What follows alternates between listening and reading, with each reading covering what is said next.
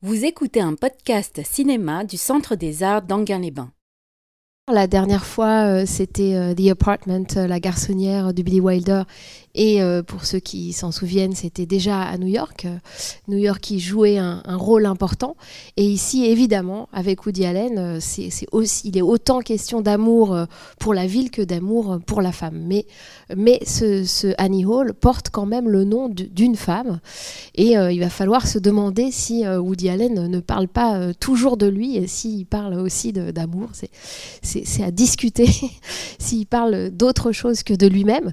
En tout cas, euh, ce qui est c'est l'un des films euh, de Woody Allen que je trouve les plus brillants, Annie Hall, et c'est aussi un tournant dans euh, sa, c'est pas le mot carrière, dans sa, dans sa, dans son œuvre de cinéma, puisque vous allez voir que même si c'est encore très marqué par son par son passé de, comment, de, comique, de stand-up comedian, euh, il en fait vraiment quelque chose de manière, c'est-à-dire que c'est intégré de manière organique euh, à son récit.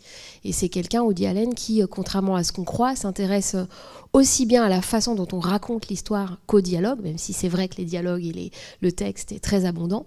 et en particulier, me semble-t-il, dans ce film de 77, il s'intéresse également beaucoup à la, à la, forme au sens euh, voilà où il y a des inventions de, de, mise en scène et surtout de comment on raconte quelque chose au présent au passé. Alors la, la différence avec tous le, les films classiques qu'on a vus qui constituaient quand même l'essentiel de ce, de ce programme de ce ciné club de cette année euh, c'est évidemment que c'est on n'est plus dans un schéma de remariage euh, et que donc euh, on a presque d'emblée euh, le film est presque un, un long flashback et que c'est raconter une histoire d'amour après coup, c'est toujours aussi raconter du coup une rupture. Donc vous voyez que là, on rentre dans une, une ère un petit peu euh, différente. On n'est plus du tout dans le classicisme auquel se rattachait encore euh, Billy Wilder avec The Apartment, dans, son, dans, dans la narration en tout cas, et euh, dans l'image. Mais vous allez voir qu'il y a, je le souligne avant, une certaine invention visuelle qu'on oublie quand on pense à Woody Allen et qu'on retrouve quand on a suivi ses films beaucoup plus tard, à partir des années 90, et qu'il pioche beaucoup dans le fantastique. Et là, on se dit ah mais oui, en fait, euh, c'était pas seulement euh, des histoires de New-Yorkais, euh, voilà, qui se parlaient. Mais en fait, c'était là depuis le début. Et, voilà, il est aussi avec Diane Keaton, qui a, qui a déjà tourné dans plusieurs films avec lui au moment de Annie Hall, qui retournera encore. L'inspiration autobiographique, bon, elle est, elle est un peu évidente. On en reparlera sur ce que c'est que ce statut du jeu qui, parle.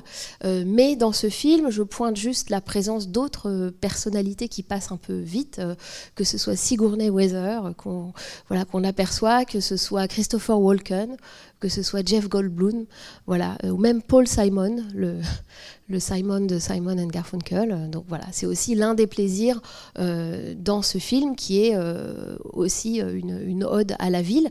J'espère que vous, vous apprécierez de le voir ou de le revoir et que vous resterez un petit peu après parce que j'ai un ou deux autres extraits de, de, films à vous passer et j'aimerais bien aussi, bien sûr, échanger avec vous. bon film, à tout à l'heure. Avant que ça devienne Agneau, c'était Anne Hedonia, anhedonia, c'est-à-dire c'est un terme euh, psychiatrique pour dire l'incapacité à au bonheur, l'incapacité à, apprécier la vie, hein, comme elle le lui dit, euh, euh, comme Annie le, dit à Alvi, et puis comme on le réentend une deuxième fois quand il remet en scène dans sa pièce, dans sa première pièce, leur conversation.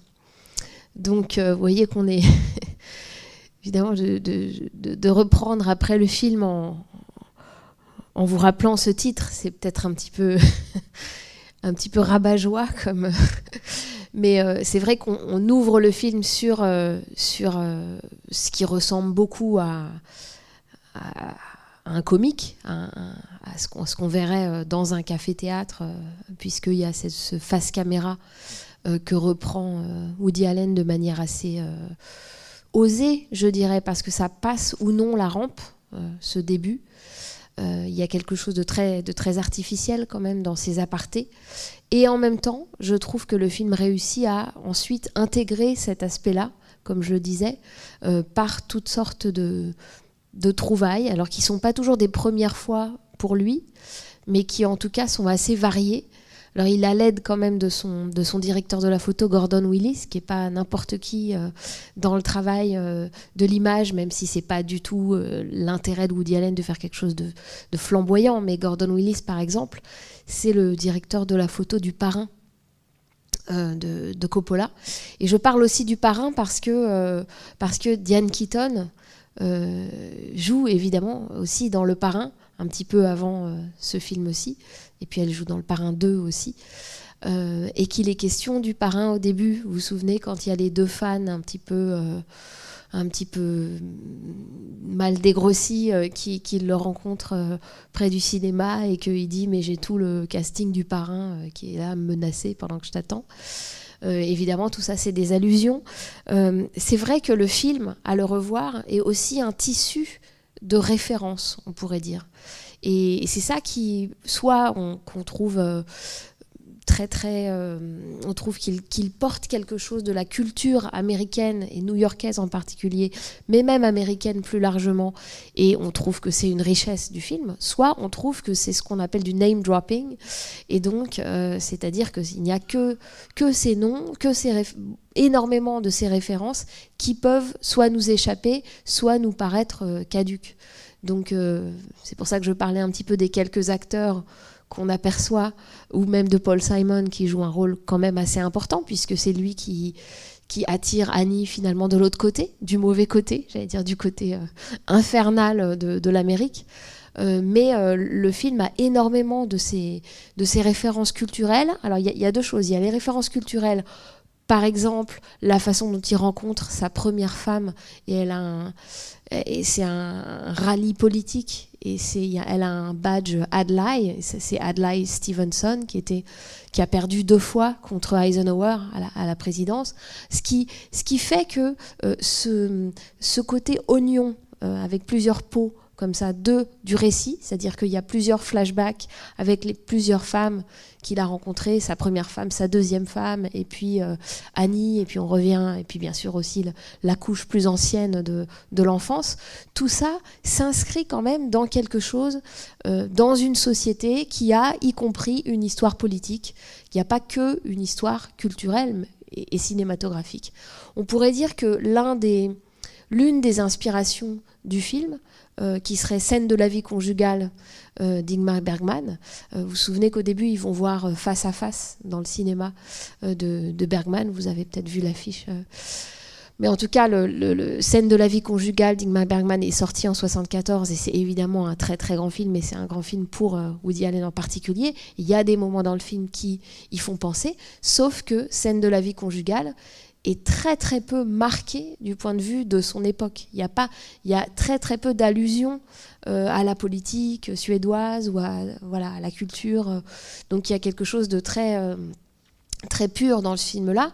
Celui-ci euh, charrie vraiment pas seulement l'intimité d'un homme, ce qui me paraît quand même la particularité par rapport au film qu'on a montré ici, à savoir où c'était des récits vraiment. Et là, il y a quelque chose qui arrive, c'est-à-dire qu'il y a quelque chose de beaucoup plus intime dans la façon dont l'ego, euh, l'ego euh, même abîmé, se met euh, devant nous avec ce premier plan face caméra assez, assez crûment, et puis ensuite tout ce qui est dit de la sexualité, etc dans ce que ça a de plus ou moins glorieux ou pas du tout glorieux.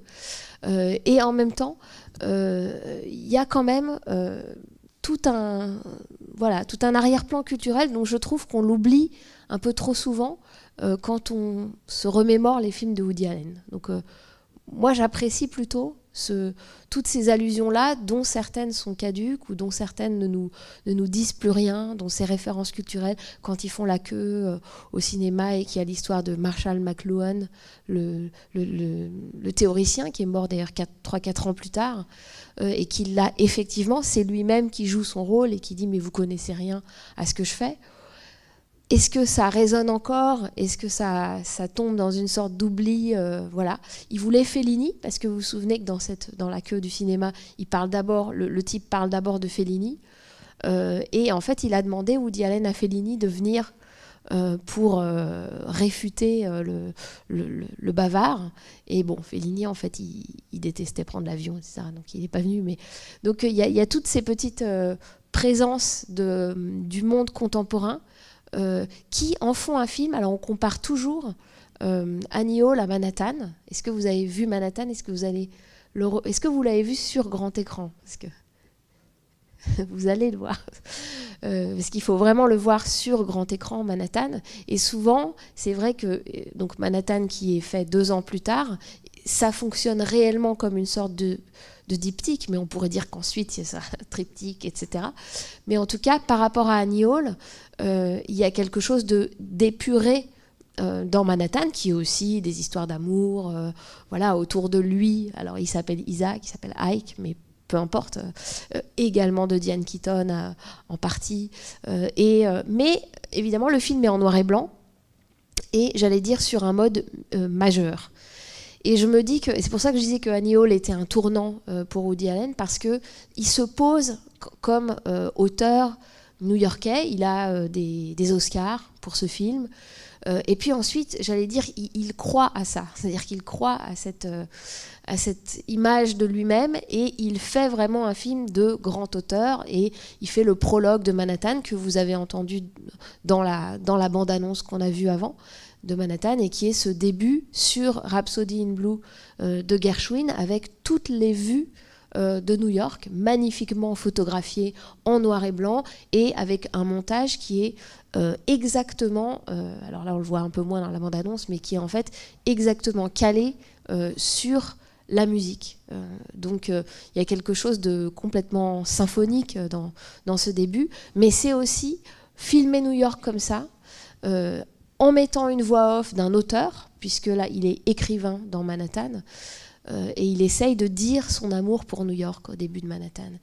Et là il se pose vraiment comme grand cinéaste. C'est-à-dire que j'ai eu vraiment l'impression avec Manhattan qu'il il vampirise, si vous voulez, la grandeur de la ville qu'il célèbre pour en prendre un petit peu pour lui euh, en tant que cinéaste.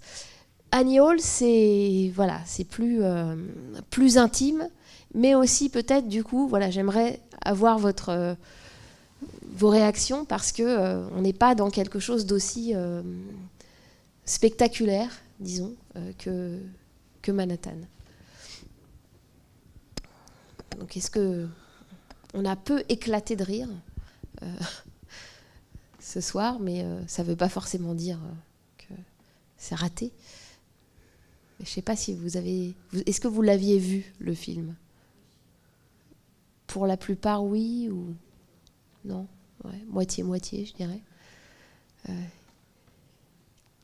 qu'est-ce que vous en pensez? En tout cas, il a 40 ans. Il a exactement 40 ans. Euh, puisqu'il est sorti, oui c'est ça, il est sorti le 20 avril 77, donc il dit que lui-même a 40 ans, Woody Allen a eu 40 ans en, 75, euh, voilà, il a le double. Euh, je sais pas, je, me, disais que j'allais vous demander comment ça passe pour vous, ce type de, d'écriture. Je pense que c'est avant tout ça, une écriture de soi, une sorte d'autofiction qu'il a inaugurée. Ah, quand Harry rencontre Sally, oui, de Rob Reiner. Ah ben c'est Woody Allen qui était là. Euh, oui, oui, vous avez raison, c'est-à-dire que tout un, tout un, une, comédie, tout un type de comédie romantique euh, américaine euh, joue à New York, j'allais dire. C'est un peu méchant, mais a, tout à fait vu ce tournant Woody Allen euh, et, à intégrer dans un genre avec, disons, beaucoup plus de formules euh, au sens narratif, euh, beaucoup moins, beaucoup moins avec, des, couches que ne l'est Annie Hall, dans un, genre qui est narrativement plus satisfaisant, disons, pour le public, mais à intégrer des caractéristiques typiques de cette nouvelle façon de montrer les relations euh, homme-femme. Alors je dis nouvelle façon, je suis en même temps entièrement consciente que c'est un certain milieu qui nous est montré, très très marqué, euh, socialement aussi. Hein. Euh, et ça, c'est quelque chose quand même qui est... et Hollywood a réussi à, en récupérer quelque chose sans, sans garder la marque trop trop forte du milieu qui est dans Annie Hall et qui est la marque de fabrique de Woody Allen. À savoir C'est pour ça que quand on dit Woody Allen, il célèbre la ville de New York, c'est vraiment le cinéaste de New York. En réalité, il faut tout de suite préciser que c'est un certain, euh, un certain aspect de New York, et j'allais dire géographiquement, si vous connaissez un peu la ville, vous avez vu à peu près, vous êtes repéré à peu près, c'est-à-dire en gros euh, Upper West Side, Upper East Side. Euh, on passe à un moment dans, Central Park. C'est pas c'est pas des détails de décor, c'est extrêmement euh, important le fait qu'il montre un certain aspect de la ville et que ce certain aspect de la ville correspond aussi avec un certain milieu, à savoir effectivement intellectuel, de gauche, euh, de, 30-40 ans, euh, dans son cas juif, mais alors évidemment c'est thématisé dans le film. Ce qui est thématisé, c'est l'opposition, enfin le, choc culturel qu'il y a entre la provinciale Annie Hall et, et lui, Alvi, né à Brooklyn. bon, je trouve du coup que Hall est peut-être plus intéressant même sous cet aspect que, euh, Manhattan, où là on est vraiment qu'avec des intellectuels, euh, des cultureux, des cultureux de Manhattan, puisque euh, dans Annie Hall, Diane Keaton joue un rôle de, un petit peu de snob new-yorkaise qu'il va essayer de, de désnober, si on veut. Tandis qu'ici, il est dans son, dans son personnage de Pygmalion. C'est-à-dire, euh, ça revient d'ailleurs plusieurs fois. Alors, il y a tout l'aspect provincial, hein, toutes ces petites expressions, euh, l'adida, etc., la façon dont elle s'habille, euh, bon. Mais il y a aussi le fait qu'il lui dit c'est moi qui t'ai appris la mort, quasiment. C'est moi qui t'ai appris la métaphysique. et là, il y a, je pense, une part dans l'autofiction, une part d'autocritique. Et c'est quand même très singulier de faire jouer aussi à une femme avec qui il a été, à savoir Diane Keaton, qui est née de, son vrai nom Diane Hall, hein, elle s'appelle Hall, euh, dans la vraie vie, euh, Diane Keaton, et ils ont eu une, euh, plus qu'une relation, enfin ils ont été ensemble pendant plusieurs années, de à peu près 69 à, je sais plus, 73 ou 74. Donc, et c'est elle qui joue. Alors, je dis autofiction parce que les choses sont pas du tout calquées exactement sur la réalité biographique, mais évidemment, c'est pas rien. Euh, et il s'inscrit, Woody Allen, dans, dans le sillage, par exemple, d'un Igmar Bergman avec Lee Woolman. Euh, et il est très très conscient de, ça. Euh, mais peut-être juste sur son rapport à la ville, je vous avais amené un petit extrait. je ne sais pas si vous avez envie de le, Manhattan De le voir. Un petit extrait de Manhattan, et puis peut-être à suivre euh, un, encore plus bref extrait euh, de Meurtre mystérieux à Manhattan. Euh, puisque, en fait, au départ de Annie Hall, mais tu peux lancer je, te laisse, on, envoie les deux extraits à la suite? Ouais, à la suite.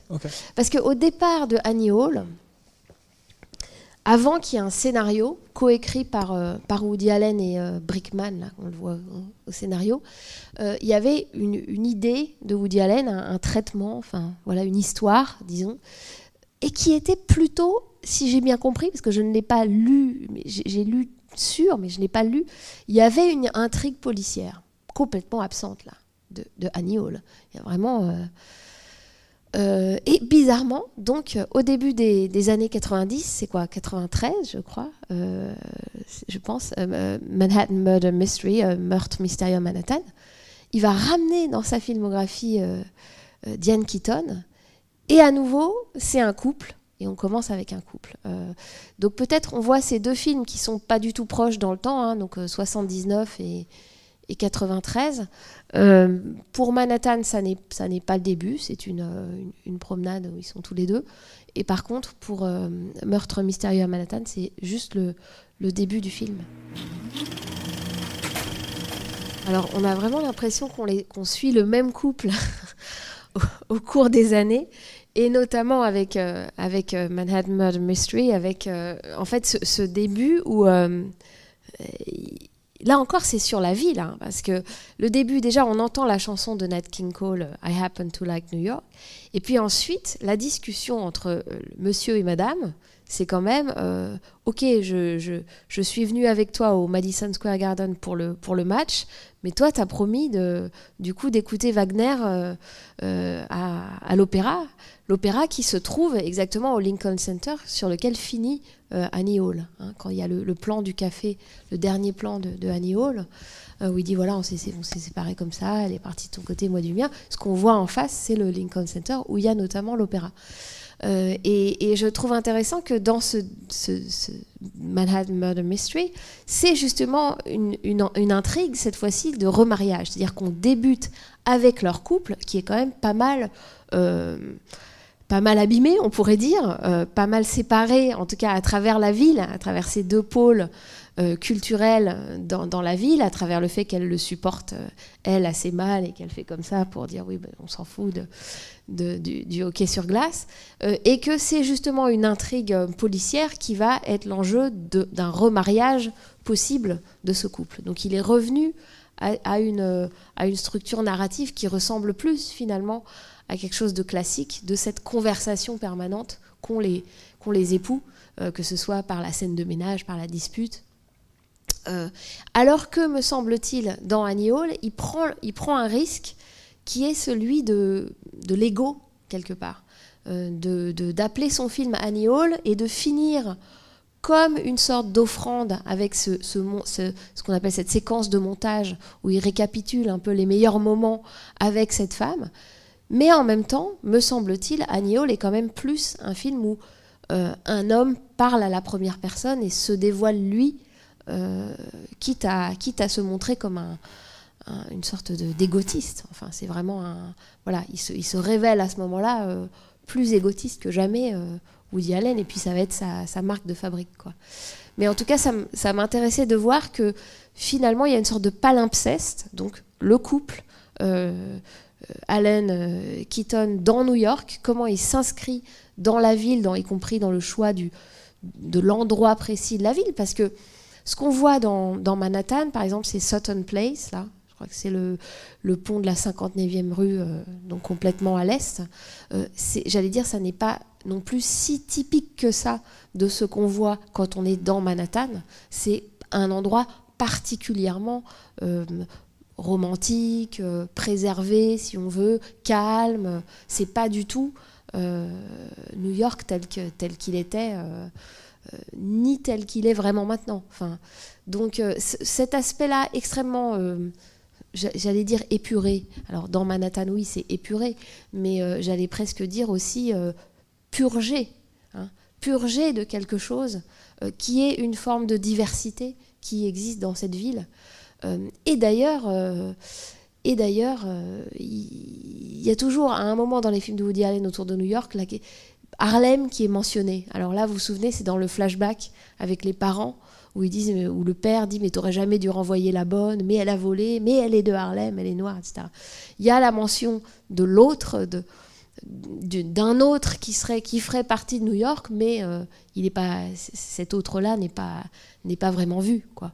Donc euh, c'est quand même une vision de New York euh, très centrée sur un milieu. Alors certes ce milieu est critiqué, il y a une satire, mais en même temps il est critiqué avec une forme de complaisance euh, puisqu'il euh, est quand même mis en valeur dans Annie Hall en étant opposé à l'enfer californien. Hein, c'est vraiment très très polarisé avec toutes les blagues sur la Californie comme étant la Californie le lieu de la surface en fait, comme étant le, la ville de Los Angeles n'est que pure étendue hein, et pas du tout verticalité comme, comme New York. Et du coup, on a l'impression que cette donnée euh, géographique fait que tout le monde y est forcément superficiel, y compris quand les gens parlent de culture avec cette, cette scène de la fête. Euh, euh, voilà. Et donc, forcément, une ville de pure surface comme est Los Angeles, forcément, atteint la peau. Hein. et, mourra de ça, c'est-à-dire qu'on mourra d'un cancer de la peau. Il y a toutes ces allusions de la part de Woody Allen roux à, à, la dangerosité du, soleil californien et au fait que voilà avec le type qui avec l'ami qui met son, son truc aussi pour se protéger euh, bêtement des des, des, rides. Euh, donc euh, voilà, cette, cette, opposition de surface et de profondeur, certes, il y, y a une critique du milieu intellectuel new-yorkais, mais je dirais qu'elle est quand même très, très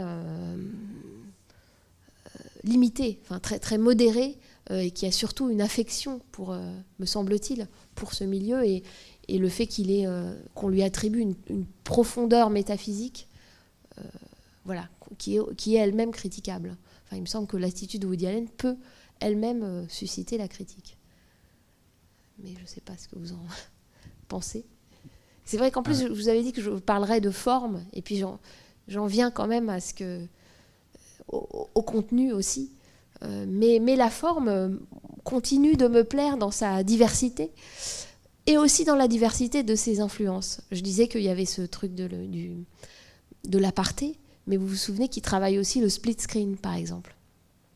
Euh, on est quand même l'année euh, de Star Wars et de Rocky, hein, juste pour situer le, paysage, euh, disons, euh, du cinéma industriel. Et c'est ce film-là qui va avoir aux Oscars meilleur film, meilleur scénario, meilleure actrice, Annie Hall. Donc c'est et pour ce qui est donc des, petites trouvailles formelles, je disais le split screen. Ce qui m'amuse, c'est pas tant qu'il utilise le split screen. On pourrait dire que De Palma voilà, euh, ou, d'autres l'utilisent de manière beaucoup plus euh, grandiose à peu près à la même époque.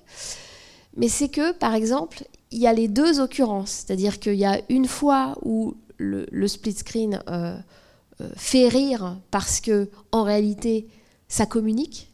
Vous vous souvenez? C'est dans la, la scène où les deux parents des deux classes sociales et des deux milieux ethniques opposés se répondent l'un l'autre tout à coup les deux scènes de dîner, donc les, les halls et, euh, euh, et les singers qui se, qui, qui, qui, qui, se parlent d'un morceau de l'écran à l'autre.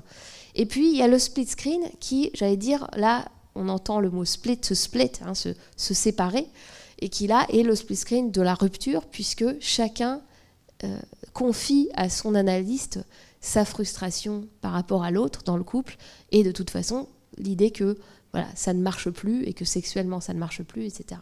Et là, le split screen, personne n'entend l'autre. Il est effectivement étanche. Donc en fait, voilà, c'est plutôt la façon dont il utilise ces, ces, petites fantaisies de mise en scène euh, qui, sont, qui est euh, peut-être un tout petit peu plus subtil que simplement un geste, euh, un geste comique ou un geste, un effet, on pourrait dire. Il y a aussi par exemple le moment où elle se lève, où le fantôme enfin le, double d'Annie se lève du lit quand elle a l'air de s'ennuyer euh, pendant l'acte sexuel puisque euh, Alvi lui a interdit de prendre euh, de la drogue. et, où, et où simplement elle dit ensuite, celle qui est restée dans le lit, tu as mon corps. Tu as mon corps. Et nous, on a vu se lever l'autre partie, donc peut-être son âme. C'est-à-dire qu'à la fois, il y a un effet surprenant, presque gratuit, euh, presque de, ce tout petit fantastique euh, à la petite semaine, et à la fois, il dit quelque chose de terrible et de tragique. Et à chaque fois, ça, touche euh, une forme de division, de rupture, de, comment on pourrait dire, de, clivage, enfin tous ces, tous ces mots-là de la séparation. Et voilà, que ce soit le split screen, que ce soit le dédoublement de d'Annie, on, on, en vient toujours à cette thématique de la rupture. Et c'est pour ça aussi que voilà, on passe ce film dans cette, série des comédies romantiques. Euh, et, euh, une spectatrice disait mais ça me fait penser à quand Harry rencontre Sally. Mais euh, à ce moment-là, ce serait quand Harry rencontre Sally, mais à chaque fois il la repère quoi. insister sur le moment de la rupture. Et finalement, dans sa, construction même, ce film Annie Hall ne fait que nous redire. Je ne sais pas si ça vous a frappé, il nous dit plusieurs fois qu'ils se sont séparés. Alors que si ça avait été linéaire, on aurait eu une histoire d'amour, euh, voilà, le début, le milieu, la fin. Telle qu'il l'a construite, il nous est dit plusieurs fois euh, qu'ils se sont séparés. Et il y a une forme de mélancolie, bien sûr, euh, à, ne pas arriver à tout à fait refermer cette, quelque chose qui s'est, brisé.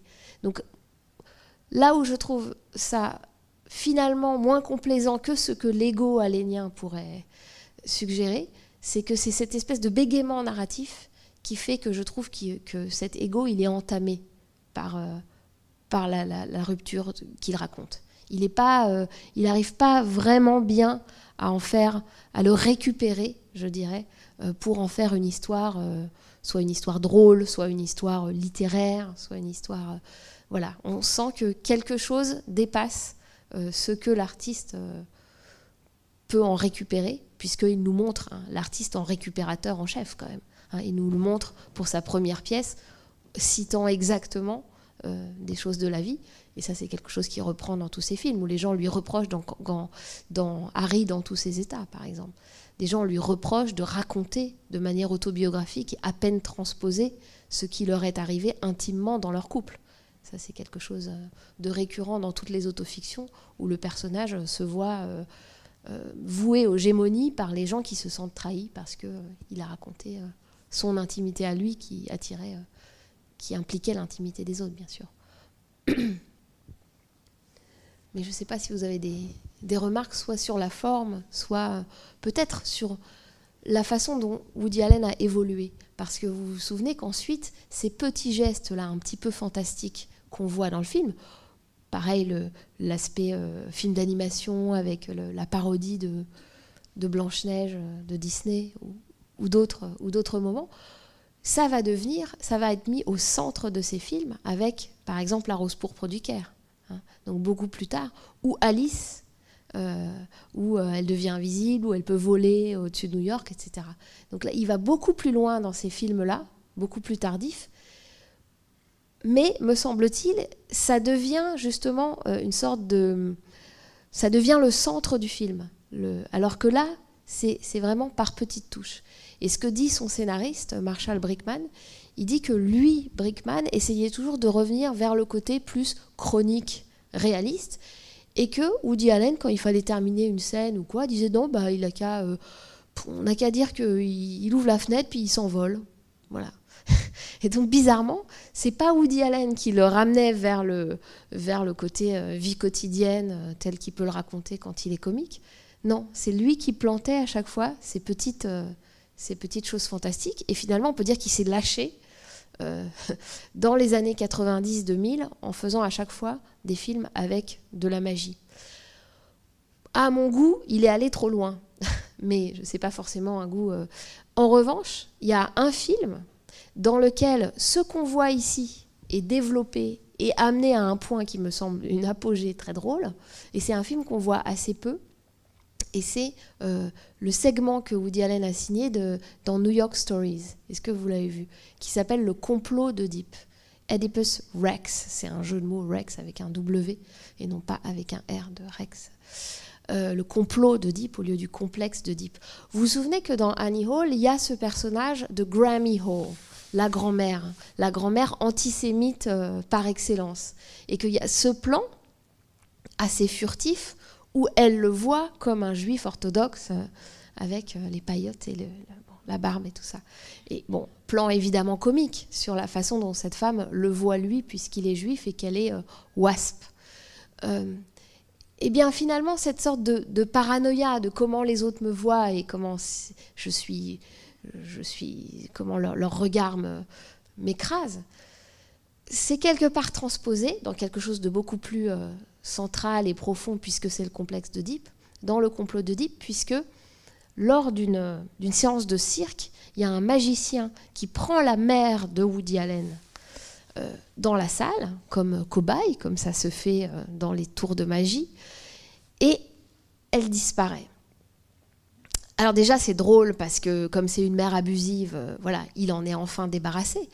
Sauf que là où ça devient plus drôle et plus inquiétant, c'est qu'elle réapparaît, nous sommes à New York évidemment, et elle réapparaît en énorme tête, euh, en, fantôme, enfin, mais dans New York, et qui surveille tous les faits et gestes, et notamment les faits et gestes amoureux de son, de son fils. Et qui devient, comme le dit le maire de New York, qui apparaît en vrai dans le film, Ed Koch, euh, il dit euh, bah, c'est devenu une réalité de la vie new-yorkaise. Elle est là, Sadie Milstein, elle est avec nous et tout ça.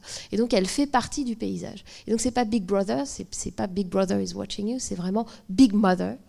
Et donc il est là et il est coincé parce que cette mère, elle, le voit, elle voit tous ses faits et gestes.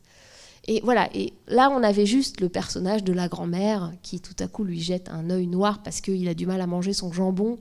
Euh, voilà, parce qu'on lui sert du jambon alors qu'il est juif. Mais ça prend des proportions épiques euh, plus tard euh, chez Woody Allen. on peut soit apprécier, soit trouver qu'il est allé trop loin, mais en tout cas, il tire un petit peu le même fil.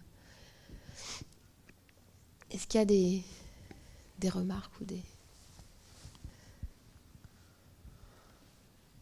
J'ai le micro, s'il y en a qui veulent intervenir. Ça vous inspire pas spécialement? Non, moi, je, du coup, si je peux, je voulais juste dire un petit mot sur la, forme, justement. Enfin, parce que, enfin, personnellement, j'ai toujours un peu de mal, en fait, avec euh, la forme, justement, chez Woody Allen. Dans le sens où euh, elle serait faible. Euh, oui, c'est ça, mais je sais pas, parce que bah, typiquement, comme on a vu le Billy Wilder la semaine dernière, bon, bah, après, je sais pas, c'est peut-être pas sympa de comparer, mais dans le sens où il y a vraiment un, comment dire, euh, on sent qu'au niveau de l'image, il y a quelque chose d'extrêmement tenu en fait, et que là j'ai l'impression que même s'il y a de l'inventivité euh, formelle avec les split screens, etc., euh, j'ai toujours ce sentiment que c'est pas, c'est vraiment pas sa préoccupation première en fait, l'image. alors peut-être que peut-être que je lui demande de faire des belles images et que c'est pas du tout pertinent, je sais pas. J'ai l'impression que quand il a fait des films avec des belles images comme Manhattan, j'avais pas l'impression que ça venait de lui en fait. tu vois ce que je veux dire? C'était voilà et bon et finalement euh, j'ai envie de dire peu paradoxalement je préfère du coup Annie Hall. Euh, bon je sais pas. Euh. on balance toujours entre les deux. Bon, et, mm on peut aussi ne pas aimer les deux ou, ou, autre. Mais euh, bon, moi, je pense au contraire que Manhattan, c'est vraiment lui qui veut faire ces belles images, euh, justement parce qu'il se prend au jeu de la grandeur, de la grandeur de la ville, de la grandeur du cinéma, de la grandeur de, etc. Euh, et, donc voilà, c'est c'est cohérent avec ce qu'il cherche à faire et à dire, y compris à dire de lui-même. Et on le voit dans le petit extrait que j'ai montré où ils sont un peu plus adultes les deux. Euh, c'est-à-dire qu'à chaque fois, montrer le même couple qui se re-rencontre, euh, ça permet de, remettre une sorte de distance, parce qu'à chaque fois, c'est l'histoire d'une intimité qui, est donnée. Et là, on l'a vu dans l'extrait de Manhattan, ils sont quand même beaucoup plus. Quoi euh, vous, vous, me parlez de mon divorce, mais on vient juste de se rencontrer. voilà. Donc ça permet aussi de. je trouve de de changer de registre quelque part, alors qu'on a quasiment les mêmes psychologies euh, à l'œuvre. Alors juste sur l'image, le, fait que ce serait pas sa préoccupation première, oui, enfin ça, je pense que ça n'est pas. Enfin, je vois pas pourquoi l'image serait plus importante que d'autres aspects, effectivement, de la mise en scène pour lui. Euh, il y a quand même le fait que, et ça, on s'en rend pas forcément compte si on voit pas des films de cette même euh, époque du milieu des années 70, mais clairement, il y a beaucoup moins de plans dans Annie Hall que dans n'importe quel autre film euh, de, l'époque. Et donc la première préoccupation au niveau de l'image, c'est que les plans soient assez longs. Et donc effectivement, on suit les personnages, on suit des acteurs en train de se, de se dire leur euh, répliques assez longtemps. On a assez peu de scènes où c'est des chants contre chants quand il y a un dialogue. C'est-à-dire l'un dit quelque chose, l'autre écoute ou répond. Et donc ça, c'est quelque chose de difficile à tourner. Euh, et d'ailleurs, c'est quelque chose d'assez renoirien, on pourrait dire. Mais en tout cas, c'est quelque chose qui est à la fois plus facile pour les acteurs parce qu'ils ont envie de jouer sans qu'on leur dise toujours couper, mais c'est à la fois pour le directeur de la photo, il faut être très fort aussi. C'est-à-dire qu'il et pour le metteur en scène, il faut euh, savoir quel parcours on va faire. Il y a un exemple dans Annie Hall, c'est par exemple quand les deux copains se parlent au début, la première fois qu'ils l'appellent Max.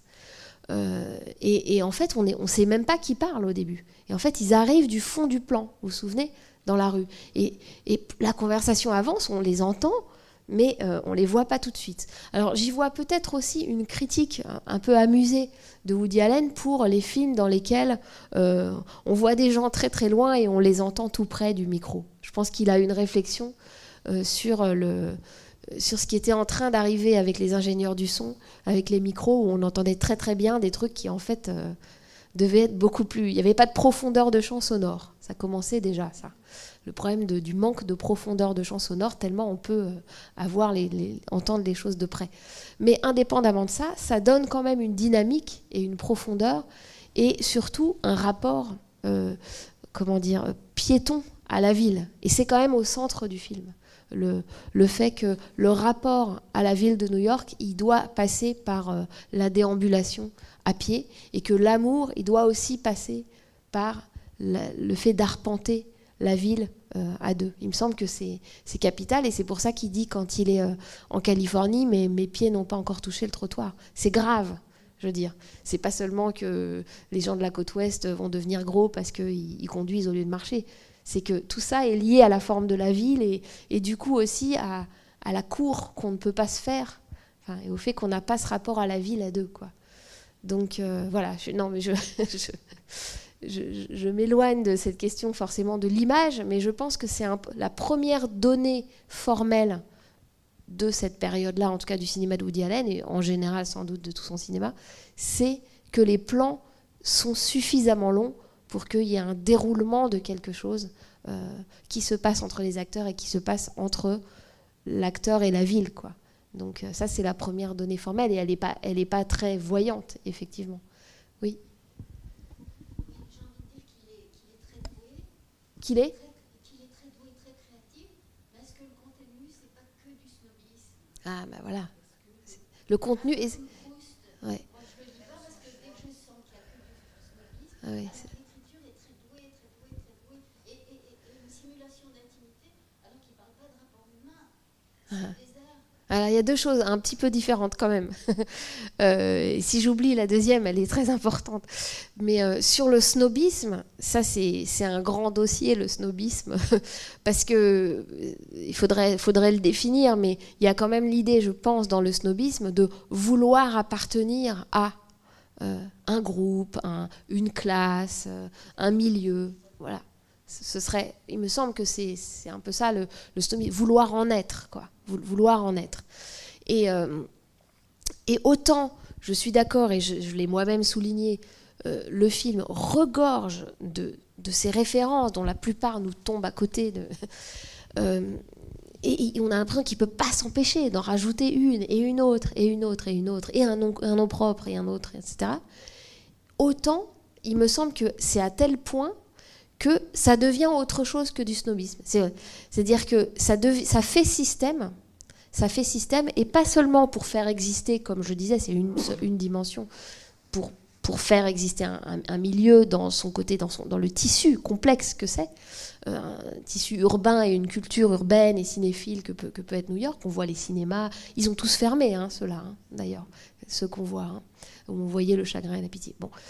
Euh, autant je pense que ça participe au contraire de ce qu'il essaye de dire, de sa difficulté à, d'adaptation, enfin de, à s'ajuster. Hein. Euh, c'est pour ça que je pense que c'est pas c'est pas uniquement complaisant de dire ah mais moi euh, j'ai grandi comme ça, j'étais un petit rouge, etc. Je pense qu'il dit quelque chose vraiment, sincèrement. Peut-être c'est pas drôle ou c'est, mais de son de son inadéquation intime quoi et du coup, le snobisme euh, est impossible quelque part. C'est-à-dire qu'il critique autant le snobisme qu'il ne, le vit existentiellement.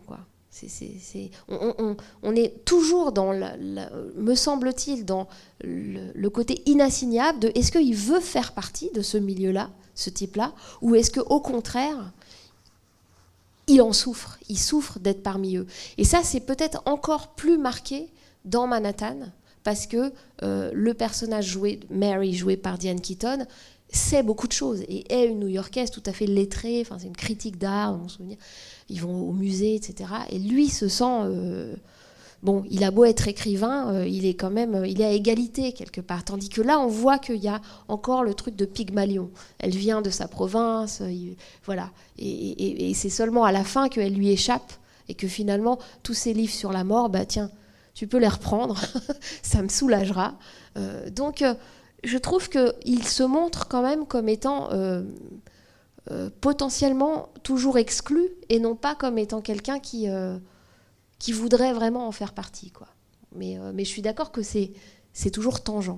Parce que le film produit de l'exclusion en, étant fait de toutes ces références. Il, nous exclut aussi, quelque part. Il, il, nous inclut, mais il y a plein de références qu'on n'attrape pas et qui. Voilà. Donc, moi, il est entre les deux. Après, sur cette question de dire, on voit beaucoup de situations, je pense que c'est ça que vous. Dites-moi si c'est pas ça. On voit beaucoup de situations sexuelles. Enfin, il y a beaucoup de scènes de chambre, en fait. Les scènes de chambre se s'enchaînent d'une femme à l'autre.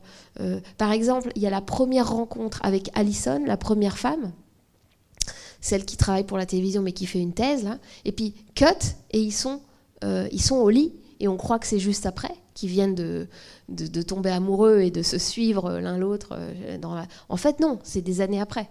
Et c'est déjà la fin de leur, de leur histoire. Et on a l'impression que les, les, histoires finissent au lit plutôt qu'elles n'y commencent. Mais il me semble que vous disiez que on a beau montrer des situations d'intimité, euh, promiscuité euh, physique, en fait, est-ce qu'on montre pour autant le sentiment? C'est ça que vous, vous disiez ou pas? Non. Voilà. Et, ben, et ça, me semble-t-il, euh, c'est ce que. J'allais dire, c'est ce que traite le film, mais c'est pas un traitement. C'est ce que le film, à mon avis, veut montrer, peut-être qu'il y échoue, à savoir, euh, elle, lui dit, elle lui dit à un moment, mais tu, es, tu n'es pas très à l'aise avec les émotions, tu n'es pas très émotion, toi, comme, comme personne. Et puis à un, autre moment, elle lui dit, euh, tu es comme New York, tu es une île. Tu es, un tu es replié sur toi-même, tu es, tu es une île. Alors évidemment, comme il n'y a que des dialogues et que l'un truc s'enchaîne après l'autre, ça noie, ça noie ce genre de, de, phrases. Et on se demande s'il ne fait pas exprès de les enfouir. Parce que c'est pas, c'est pas glorieux de ne pas pouvoir toucher à ses propres émotions. Mais il me semble que le film montre quelqu'un qui a de la difficulté euh, à, oui, à ressentir. Et quand euh, il y a l'un des euh, tropes, des, l'une des figures obligées presque de, euh, de la comédie amoureuse arrive, à savoir le moment où on se dit je t'aime, je t'aime. Euh, vous vous souvenez ce qui se passe? C'est elle qui dit I like you, like you, I really like you, hein, like. Hein. Et ensuite c'est ah oui mais la question, lui dit la question clé c'est est-ce que tu m'aimes? Et puis après et c'est vraiment un match de tennis. Parce qu'en face, c'est oui, mais toi, toi, est-ce que tu m'aimes, etc. Pour finir par euh, ah oui, mais bien sûr que je t'aime. Sauf que quand on dit of course, but of course I love you, vous, vous, reconnaîtrez que c'est pas du tout pareil que si quelqu'un, de but en blanc, vous dit I love you. Hein. Donc, euh, je crois que le film montre ça, que c'est des gens qui n'arrivent pas à, à avoir le, l'impulsion nécessaire de, dire je t'aime. Ils l'ont pas, donc ils la disent pas, ils le disent pas. Euh, et ils la noient sous des, sous des dialogues, sous, du, sous, des considérations snob, justement, enfin, de, la, de la conversation euh, culturelle. Mais il le montre, ça. Il me semble qu'il le montre, que, que, le film montre la difficulté à toucher au nerf émotionnel. Quoi c'est là où c'est presque frustrant de, de voir que Woody Allen a mangé du film classique, qu'il a adoré la période classique. Je suis sûre qu'il doit adorer Elle et lui euh, qu'on a passé ici euh, de Léo Macaret. Sauf que dans ces films-là, il y a une façon de rendre solennel des, moments euh, où, à un moment, l'émotion, elle doit être dite ou elle doit être signifiée. Euh, d'une façon euh, nette.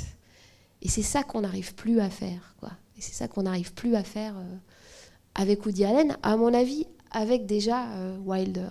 Mais, mais peut-être qu'il y a la même tradition aussi d'humour juif qui, qui, parcourt à la fois Wilder et, et le cinéma de, Woody Allen. Mais, mais moi, je crois que Hall est là-dessus. C'est ça, en fait.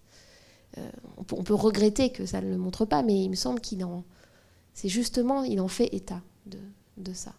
Et tous ces gens qui font des thèses sur des trucs dans ces films, que ce soit Dostoïevski, euh, le crime, etc., des cours, des cours de fac et des thèses, tout ça étant à chaque fois une espèce d'écran. Hein, ils font des thèses sur des trucs, des trucs très très grandiloquents mais très, très importants, mais par contre, voilà, vous avez raison que le nerf euh, sentimental est justement ce qui est difficile à, mettre à vif. Quoi.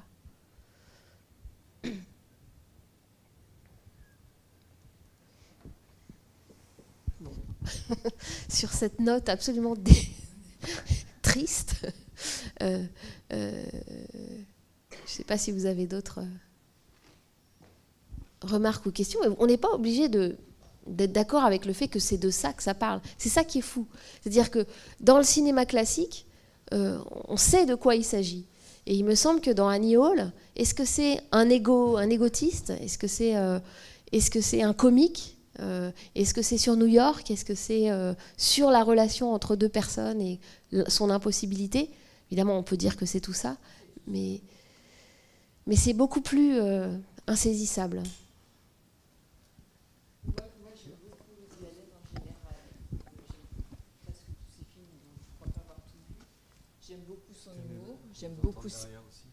J'aime beaucoup son humour, j'aime beaucoup ses dialogues. Euh, j'adore ce film, j'adore Diane Keaton, j'adore leur, relation et dans les, leurs films et, leurs relations personnelles. Bon, c'est un peu imbriqué, comme vous l'avez dit. Euh, je trouve qu'à la fois, j'adore son humour, j'ai beaucoup ri, je crois qu'on m'a entendu. Et en même temps, je, trouve qu'il il a un côté très pathétique parce que euh, Woody Allen, que ce soit le personnage ou lui, ou lui Woody Allen, je pense que c'est un grand amoureux mais qui a tellement de difficultés avec lui-même qu'en fait, effectivement, on a constamment l'impression qu'il est dans. Euh, il est nostalgique, il est dans des ratages. Enfin, en tout cas, dans ce film, on a vraiment l'impression que cette Annie, il l'aime, même si c'est pas lui dire, il l'aime. Et enfin, moi, je trouve que la dernière scène, elle est vraiment, pour moi, elle est, triste et pathétique parce que je crois vraiment profondément qu'il aime et qu'il ne sait pas l'aimer. Et elle, euh, j'ai l'impression aussi qu'il a, il a voulu dire que. Alors, quelle est enfin, il faut aussi faire la différence entre l'amour et l'attachement. C'est vrai qu'au bout d'un certain temps, je pense que dans une relation de couple, euh, ce qui est difficile, c'est que l'attachement reste là et faire la différence entre l'amour et l'attachement, ça devient compliqué. Et j'ai l'impression qu'il parle un peu de tout ça. Bah, en tout cas, dans Manhattan Murder Mystery, on le voit dès le début, effectivement.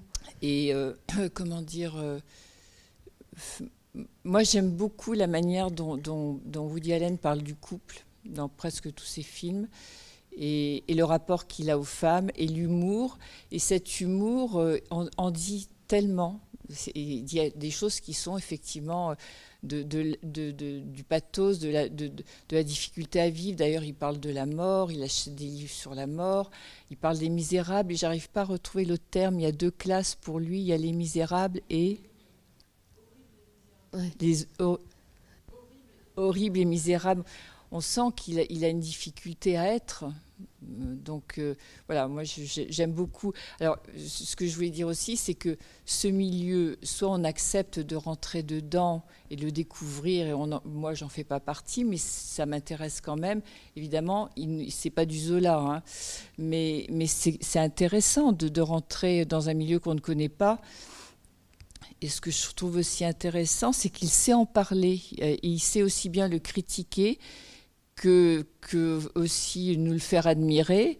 Et ce que je trouve aussi intéressant, c'est qu'il est à la fois, comme vous disiez tout à l'heure, il est dedans et dehors. Mhm. Oui, parce qu'on est toujours le snob de quelqu'un. Voilà. Et c'est comme ça dans le film que fonctionne le, le rapport avec les, les gens de, de, la musique, du monde de la musique de, de Californie. Euh, puisqu'il critique tout, le monde à la fête, enfin il critique tous ces Californiens l'un après l'autre, euh, tout le monde y passe, mais quelque part, euh, dans Central Park au début, tout le monde y passait aussi. C'est-à-dire que c'est le passage en revue de stéréotypes, mais y compris lui-même en tant que stéréotype.